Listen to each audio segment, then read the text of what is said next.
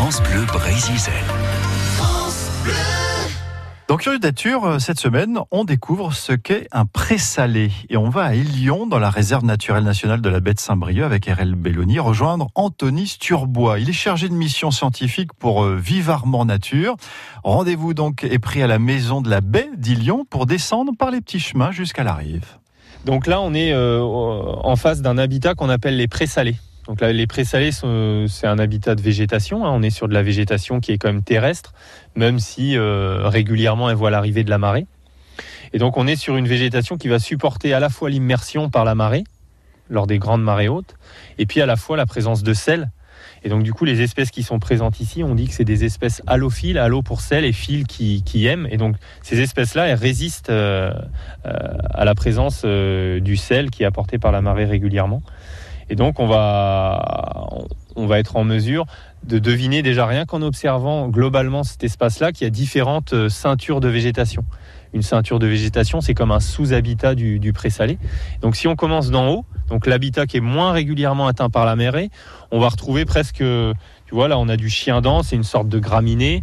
On va avoir de la de la bête, betterave maritime. Donc ça en fait, Enfin, je sais pas si tu vois à quoi ça ressemble, une feuille de betterave rouge, mais bah, c'est exactement une feuille de. Mais ça, c'est comestible d'ailleurs. Alors ça, ça peut être comestible. Alors dans la réserve, non, puisqu'on n'a pas le droit de cueillir la végétation, mais euh, effectivement, les jeunes pousses, tu peux les manger comme des épinards ou euh, ou les consommer crus même. Hein, c'est très bon. Donc là, on est vraiment sur euh, sur une bande de végétation en haute présalée qui va être enrichie lors des, du dépôt des laisses de mer. Donc on se situe sur une végétation qui va être en plus nitrophile, donc qui aime l'apport en azote qui va être apporté lors des grandes marées. Donc chien dent, c'est une végétation, ouais, tu vois, qui peut ressembler même à une végétation de, prairie. Hein. Mm. C'est vraiment une graminée.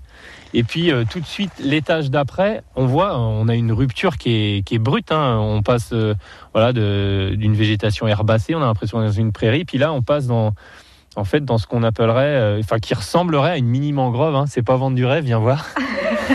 non, non, mais regarde, en fait, on est comme sur des petits arbrisseaux. Ah oui. Voilà. Et donc en fait, cette végétation-là, ça, s'appelle l'obione. Voilà l'obione.